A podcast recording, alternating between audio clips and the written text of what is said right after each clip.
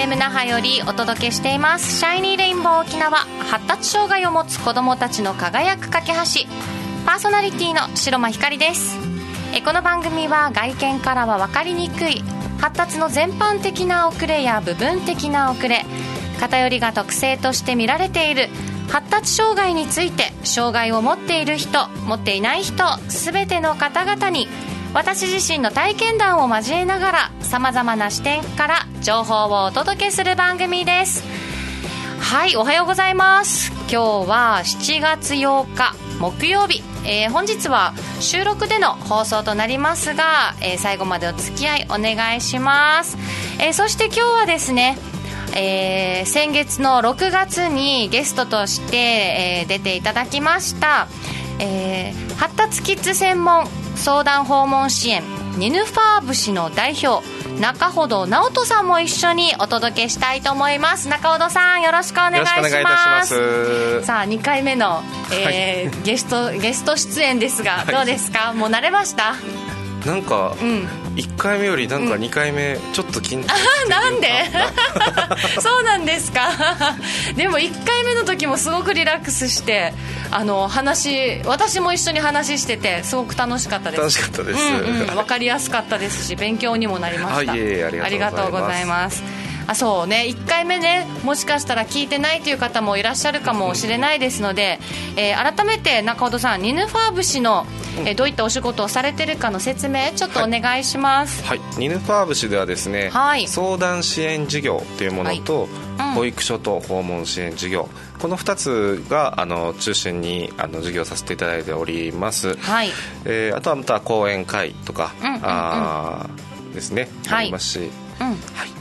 はいえー、まあ、じゃあハンデを抱えている発達障害だとか知的障害とか、はい、ハンデを抱えている子どもたちの、えーまあ、今後デイサービスとかを利用したいなっていう親御さんに向けてのこのつながりを持つ相談員、はい。うん、のお仕事をされている事業所さん、はいそうですね、うん、あとはまあ学校とか、はい。えー、そういったところで、えー、相談員としてできることがあるかっていうまたそこでの学校との教育の場でのつながりのそうですね、うんうん、はいできるような、まあ、お仕事としてニヌファーブ市の代表されてるということですね、はい、そうです、うんうん、ありがとうございます。ね、まあ、デイサービスのお仕事とか、はい、保育園や幼稚園、えー、小学校の教員とね、はい。えー、今までもされてた、はい、まあ、教育の現場にもいた中本さんですのでね、はい、えー、これからはニヌファーブ市と、えー、の代表として、はい、またハンデを抱えている子どもたちのためにもできることをやっていこうという、はい。はい、お仕事されてる熱い思いで熱い思いで最高です。大事です。熱い思いがねありますからね。その思いでやあの行っているということでその中でニヌファーブ氏、はい、あのまあ、先ほど言った授業の内容は、まあ、うるま市で事業所があるということでうるま市でよくされているというのは聞いてるんですけれども、はい、個別で何か相談とかもある、はい、ということなのでその個別のお話っていうのはもう県内はい、ならもう市町村関係なく関係ないです、ね、中尾さんがその相談をね、はい、親の相談を受けてるという話も聞いてますので、はい、まあ、そのちょっと普段行っているような相談のえー、聞いている皆さんにはイメージをしてもらう形で、はい、今日は私が、はい、はい、中ほどさんにちょっと子どもの説明あ、えー、相談をちょっと兼ねながらお話をしたいなと思いますので、はい、ぜひよろしくお願いします。はい、よろしくお願いします。えこの番組は楽しいメディアカンパニー沖縄合同会社琉球スポーツサポートの提供でお送りします沖縄のホームページ制作は楽しいメディアカンパニーへ。皆さんのホームページはちゃんと成果を出してますか？ホームページはあなたの商品サービスを PR して認知集客採用問い合わせ購入売上につながるものであってほしいですよね。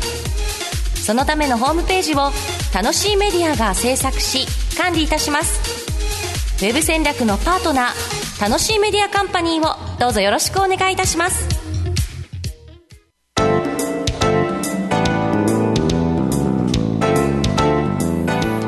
さあ中尾さん、はい、えー、個別でねいろいろ相談なども、えー、来るというお話なんですけれどもどういった形でこういった相談って来るんですか？はい、うんうん、あのー、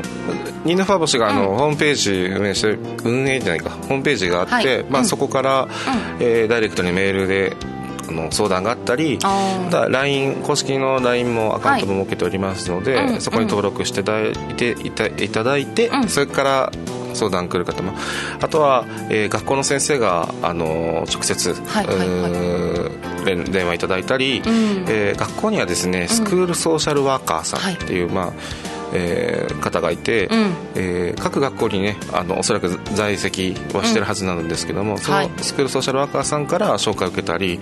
あとはつながってる保護者の方が、うんうん、あのママ友経由で、うん、えー、電話いただいたりメールいただいたり。あ紹介してくださったりとか、はい、そうですね、うんうんうん、あ最近フェイスブックもねフェイスブックでダイレクトなメッセンジャー、はい、とか、はい、いろいろいろんなルートで。相談は来ております。相談の窓口があるっていうのはすごく親にとっては心強いですね、はい、どどこをこの話を相談していいんだろうとか、市役所とかにいる相談員に相談してもなんか分かってくれるかなとかちょっと不安になったりとかするので、まあそれも踏まえてですけど一つはやっぱり大きくどこに相談していいんだろうがやっぱり来るので、そこがねあるだけでも親にとってはすごく心強いなとは思いますね、うん。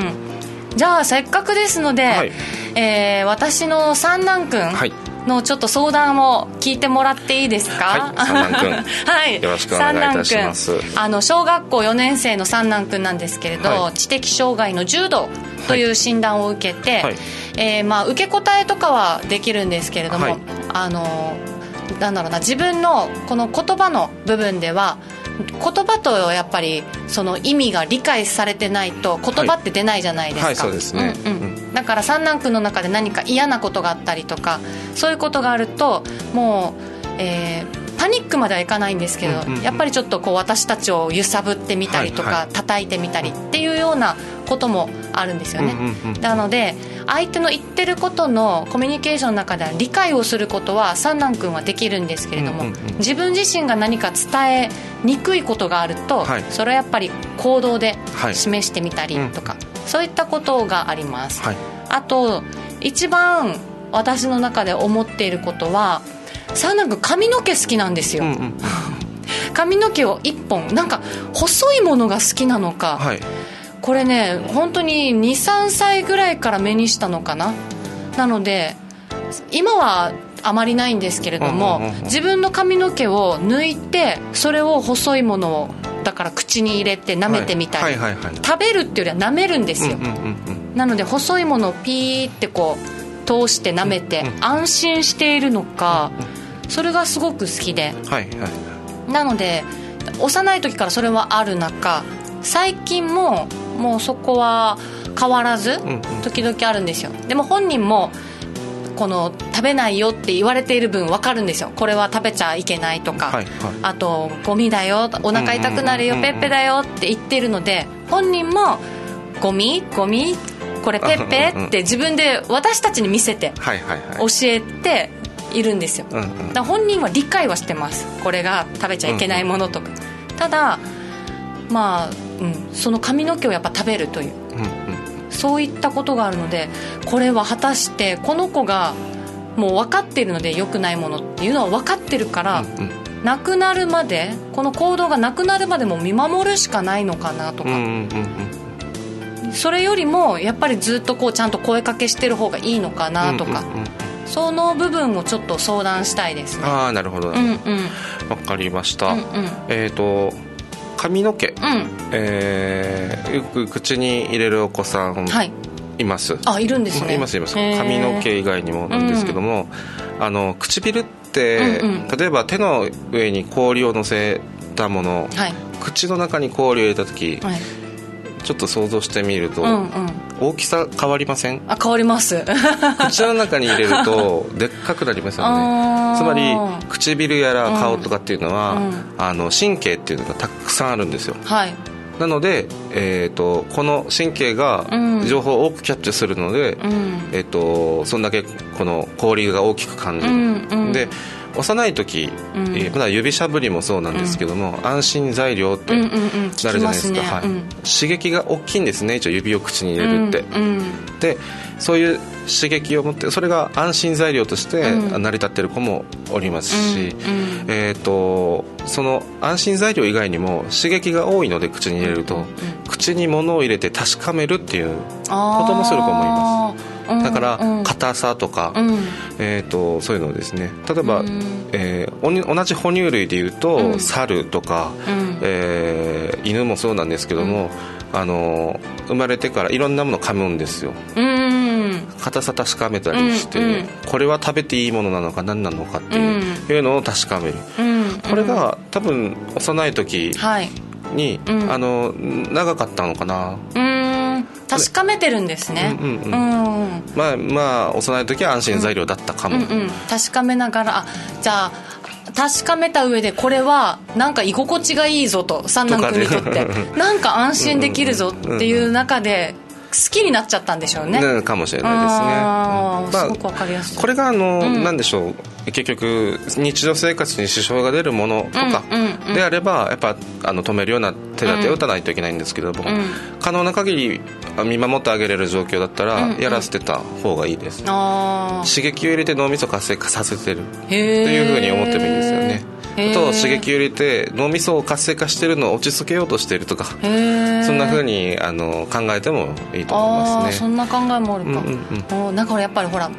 あの見栄えをちょっと気にするじゃないですか。髪の毛食べてるよこの子って思われないかなとかあとやっぱり衛生的に良くないのかなって思ってしまうとか。だからやめさせなきゃいけないって正直思うんですやっぱり、うんうんうん。そこまで過敏にならないでいいってことでしょうねじゃあ。このエピソードで言うとね、はい。まあ、もう一つ違う観点から言うと、うんはい。えっと、結局こういう大きな刺激になるわけですよね口とか、うん、そういう刺激でもって自分の体とか、うん、あその外外の世界外界の世界と、うん、あのもの情報を整理整頓してるっていう段階だと、うん、エピソードだけ聞くとおそらく不器用さあるお子さんなんだろうなと思いますね。例えばあの眼球の動き、であるとか、えー、その時えー、スプーンの持ち方とか、えー、でもそれこそ言葉とかも口先な,、のであの体ってねあのその体幹と言われる真ん中から、中心から外側に向かって成長していくんです、はい、で中心からだ口も末端になるわけですね、でなってくると、うん、唇で物を察知してるセンサーとしてるんだったら、うん、不器用さああったんだろうなそのところ。今は手先とか、うん、あの支援の中で、うん、あの体全体が育ってきたからこそ、髪の毛を入れなくても、あのなんだろう物事世の中のことを少しはこの子なりに把握できるようになったから、髪の毛に頼らなくてもいいってなったのかもしれないですね、少なくなってるのは確かです、うん。うんもう小さい時は本当に何かあったら自分が集中するかのように髪の毛を舐めながらっていうのがあったり、はいはい、そうそう。で言えば言うほどやっぱり良くないっていうのも聞いていたし、うんうんうん、で本人も言えば言うほど私たちが言うほど、えー、よくそれを行動に移してたので、はいはい、そうそう、うん、今はそうそうね。自分でもうそこをちゃんと理解してえー、自分から直そうっていうのは見えるので、うんうん、ただやっぱ目についたらこう落ちてるものでも拾って舐めてみたりってのがあるので。今も。今もありますよ。そういう時はあ汚いよって私たちを私も言いますし、向こうも見るんですよ。あって。あでも そうそう。気づく目を持ってるのであそうそう。あってします、うん、この物事に気づくっていう、うん、気づく目って言ったんですけどこれが眼球運動ですね、うん、なのでそういうところが、体全体が育ってきたからこそ、そをやろうとする前に気づくことができてるわけです、つまり髪の毛を触る、指しゃぶりをずっとするとか、いろんなお箸をなんかずっと口に加える、人形をずっと舐めてるって言って、どうしよう先生って方いるんですけども、これはあのだからそれ以外の部分の成長を促すことによって軽減していきます、うん、なるほど。はい。はあ。そそれ以外の成長が本人としても、うんうん、私たちとしても分からないから、はい、そこだけに集中しちゃうんですね、はいはい、執着するというか、はいはい。でなくてそれを下支えしている者たちを伸ばしてあげるとすごく分かりやすい。これが減ります。え。ー、そっかそっか。そうですよね、はいはい、私たちでもそうですもん、うん、だってできないことにあの目を向けるより、うんうんうん、できることにやっちゃおうって思うから好きなこととか。はい、か鏡餅みたいなイメージするといいですね。鏡餅。鏡餅って2段になって最後にみかんがありますね、うんうん、でそのみかんがあのなんでしょう。も私たち大人が求めてる子供の様子とか行動とかだとしたら、はい、下に2段ありますよね、あります。土台がないとそのみかんはないわけですよね。っていうような感じで必ず物事の順番があって例えばみかんが言葉が増えてほしいっていうのがあれば言葉を増やすために言葉を増やしなさいとか言葉を出してごらんって言ってもあ実は成長しない、はい、言葉の下に支えてる他の者たちを成長させることで言葉が見えてきます、はい、はい、こんな感じでそっかなのでそうですよね、はい、私たち、はいはい、普段やっぱりできることをできちゃうって思ってしまうから、うん、もうみかんを求めちゃうんですよ。そうそうみかんをじゃあその一歩手前の2段目ぐらいだったら分かりやすいだろうと思うけど三男君とかやっぱちょっとはあのハンデ抱えてる子たちにとったら、その一段がやっぱり大事だったりするんですよね。そうですねはい。ああそっかそっか、はい、私たちの考え方と物事だけで物差しをこう作っちゃいやっぱ違いますね。そうですね。はい。だからね小学校1年生になるから45分間座らないといけないってそんなことはないですよ、うん、座れなかったとしても、ね、あのえっ、ー、とだからといって座らすためにこう部屋狭い部屋に入れてとかなんか集中力つけるとかって全く意味ないのでじゃなくて45分間座れる筋肉の量とかあ重力の感じ方とかあそういうものを下支えするものを育ててあげる。これが大事になりますね。うん。勉強なるな。すごい。やっぱ分かんないことはプロに任せた方がいい 結論。あでも私のやっぱ三男君の今日相談だったんですけれども、はい、私の今まで知らなかったことも答えとしてやっぱ見出してくれたのであそうですか、うん、すごく分かりやすかったです、うん、どうしてもやっぱり汚いものなので髪の毛って。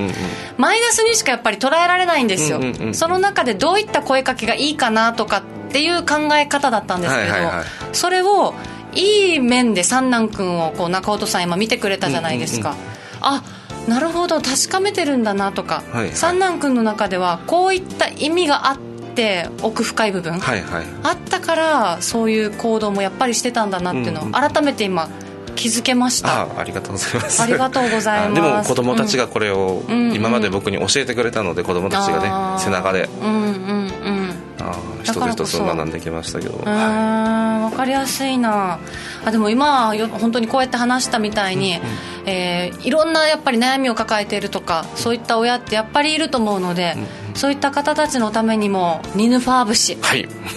北斗北斗、えー、北極星、北極星。北斗七星って今思った。北極星のようなやっぱ中尾さんたちのね輝きをずっと照らし続けてほしいなってやっぱり思います。うん個別相談。そうだ個別相談をもし行いたいっていう方がいらっしゃったら、はい、えー、ニヌファーブ氏のこの連絡先電話番号とかあとインスタとかからの直接のメールとかでもいいってことですよね、はい、OK です。うんうんうん。えー、じゃあ連絡先ちょっと紹介したいと思います、えー、中尾さんと直につながる連絡先ですね。はい、はい、090-9789-3207 090-9789-3207そして一緒にお仕事されてる吉田さんの連絡先が090-6856-1931 090-6856-1931となってます。あとは SNS はインスタやフェイスブックあとネットで発達キッズ専門相談訪問支援。ニヌファー節。ひらがなでニヌファー。星は漢字ですね。そしてニヌファー節はい、はい、と読みます。こちらで検索したらまた出てきますので、はい、うん。こちらからと。あと YouTube もやってますからね。ね。はい。YouTube での紹介もねぜひ動画を交えながらですので YouTube は。見てほしいなと、はい、なんかね YouTube 出てもいいという親子いたら、うん、ね、カメラ回して、うん。うん、あの実際に支援しますので、うんうん。そういった様子もね、はい、はい、うんすごくわかりやすいですね、はい、ビフォーアフターで出してもらえれば、うんうん。うん、あの、うん。うん、あこれするとこんな変わるんだっていうでそういうものも、うん、あのお伝えできるかなと、うんうん、はい、分かりやすい、はい、YouTube からもねご覧になれますのであとそっか個人でもし連絡をあ取り合っていく中で、まあ、LINE を登録したら、はい、またその LINE での、えー、相談とかも行えるってことですからね、はい、うんうん。ああと、はい。まあ、ちょっと専門知識として持っているもの、うん、ちょっとキーワードだけでお伝えすると、はい、発達障害、うんうん、ADHD 自閉症、はい、学習学習障害とか、うん、あとは知的障害、はい、メンタルですよね。あの学校に行けない登校不登校とかね、メンタルケアあまたあと保育、うんうんうん、保育の先生たち同士のなんかこのなんでしょう。連携とかね、そういう教育教育領域に関する、まあ、コンサル業、うん、コンサルティング。あとはあの家庭の中で何ができるかっていう、まあ、そういう支援、そういうのは、まあ、専門知識としては持ってますね。はい。すごく心強いないろいろね相談乗ってくれるっていうことはありがたいですね。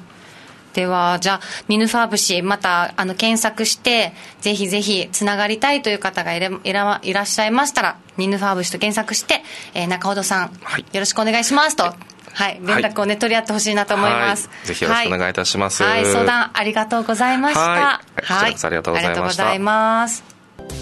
沖縄ってこんないいものが生まれてるんだ。沖縄から生まれた可愛いもの、美味しいもの、綺麗なもの。優れたもの。あなたの生活を彩る沖縄。つい人に勧めたくなる沖縄がここで見つかります。いつも話題のお出かけスポット。イーヤス沖縄豊崎1階ザ・沖縄ショップで。あなたのお気に入りを見つけてください。いつ行っても新しい沖縄があなたを待ってます。